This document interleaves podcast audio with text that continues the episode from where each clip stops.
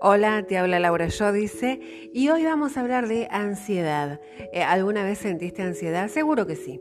Bien, esa ansiedad, ¿no? Que a veces no sabemos desde dónde viene. Nos enfoca, ¿sabes dónde? Hacia el futuro. De una manera casi siempre negativa, ¿sí? Eh, es exceso de futuro. Con lo que experimentamos es a nivel físico y también emocional, malestar. A nivel físico se pueden dar eh, dolor de pecho, taquicardia, eh, sudoración en las manos, ¿sí? inquietud, eh, em, ese refregar las manos continuamente. Bien, experimentamos conductas evitativas. Quizás hay algunos lugares que no vamos porque nos produce ansiedad, ¿no? Pensamos, tenemos que ir a cierto lugar y no, no, no vamos porque ya me empiezo a sentir mal y demás. Bien, vamos a hacer un ejercicio. Vamos a hacer un ejercicio para ver cómo tratamos estos pensamientos ansiógenos. En primer lugar, clarificar, a ver, poner bien en claro el pensamiento. Pregúntate, ¿de qué me preocupo? Porque me estoy anticipando. ¿De qué me preocupo? Y sabes qué, escribilo, ¿no? Trata de ser lo más descriptivo, descriptiva posible. Escribí lo que te preocupa, clarifícalo. Cuando uno escribe, ¿no? Es como tener en un cuadro eso que le está pasando. Además que lo está sacando afuera y no queda adentro. Bien, vamos con el segundo. Pensá si podés hacer algo. ¿No? Lee la preocupación que escribiste y pensá, ¿hay algo que pueda hacer yo al respecto? Responde sí o no y por qué, ¿no?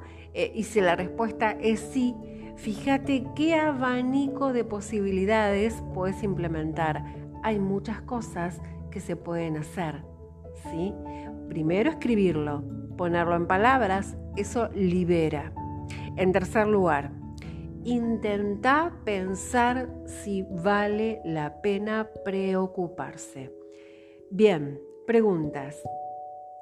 ¿Tenés alguna prueba de que tu problema surgirá en un momento inmediato? ¿Hay algún argumento sustentable? Otra, ¿tenés alguna certeza que lo que pensás va a pasar en la realidad o solo es parte de tu imaginación, porque quizás sabes que es muy imposible que pase, pero lo seguís pensando. Y la tercera pregunta, ¿te estás preocupando por algo que de hecho no va a ocurrir? Bien, los pensamientos que contienen ansiedad a veces son irracionales, ¿sí?